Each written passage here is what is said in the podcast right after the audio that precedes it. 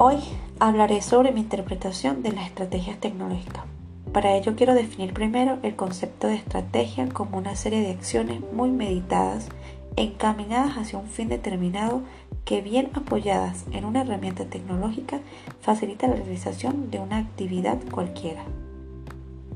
En la enseñanza de un contenido se debe considerar un conjunto de técnicas que ayuden a mejorar el proceso de enseñanza-aprendizaje. Estas decisiones deben estar basadas en objetivos claros y contextualizados. Actualmente, con la introducción de las TIC en el proceso de enseñanza, permite de una manera innovadora desarrollar competencias digitales para transformarlas en conocimiento.